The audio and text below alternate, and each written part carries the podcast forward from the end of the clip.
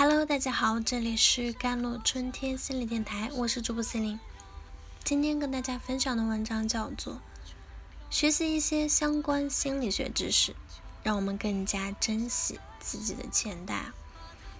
今天从心理学角度聊聊购物消费的话题，比如为什么有的时候定价越高的东西反而越容易卖出去？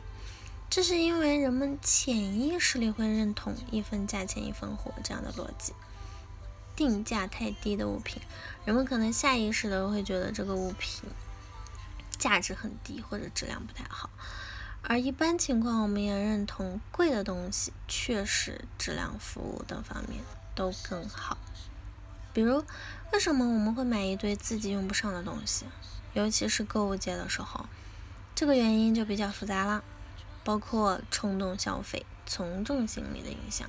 这里要指出的一点是对沉没成本的考虑。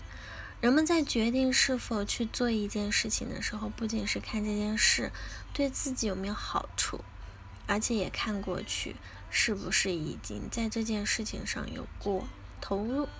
我们把这些已经发生不可收回的支出，如时间、金钱、精力等，称为。沉没成本。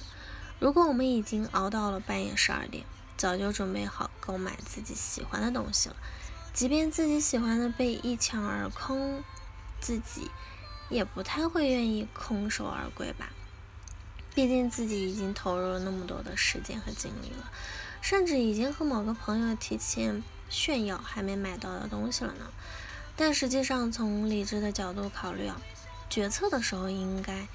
立足当下，去考虑如何实现自己的目标，而不要被沉没成本束缚。考虑自己已经付出了多少，毕竟有些付出确实可能对当下毫无价值。再比如，为什么我们有时候对很贵的东西愿意慷慨解囊，对便宜的反而斤斤计较？相信大家会有这样的经历或者见闻：几千块的手机说买就买了。那十几块的视频会员却犹犹豫豫舍不得开，过年家里人给别人的红包很大，自己平时生活却相当的朴素。朋友找我借钱，关系好的借了成千上万总不还，好像也不着急啊，不介意，像是抢了几分的红包，买一些特价商品，不叫我我就可不开心了。还有一个例子是。买了一张演唱会门票的五百元，如果去之前丢了五百元钱，自己可能很失落。在门票可以原价退还的情况下，还是去看演唱会。但是如果是演唱会门票丢了很大，可能就不会再去买一张了。同样都是损失五百元，人们的行为结果却会出现完全相反的情况。这里需要提到一个经济学概念：心理账户。心理账户是芝加哥大学行为科学教授理查德·阿塞勒提出的概念。那心理账户是行为经济学中的一个重要概念。由于消费者心理账户的存在，个体在做决策时往往会违背一些简单的经济运算法则，从而做出许多非理性的消费行为啊。由于心理账户的存在，使得我们认识行为。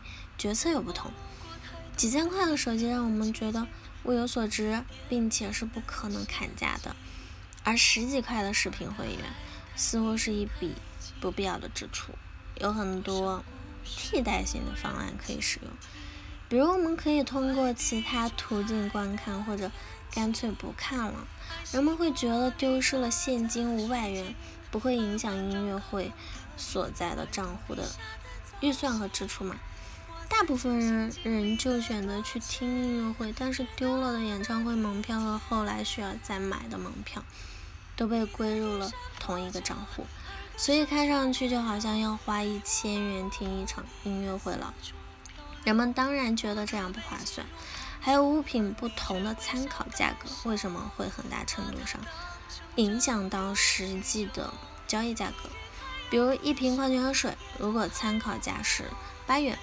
可能实际价格会是五元，而同样的水，在另一个对方参考售价是五元，可能会卖三元一瓶。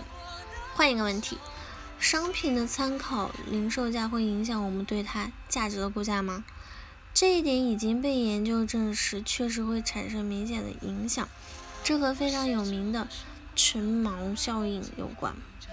嗯，这个效应指的是人们对某人某事做出判断时，易受第一印象或者第一信息支配，就像沉入海底的锚一样，把人们的思想。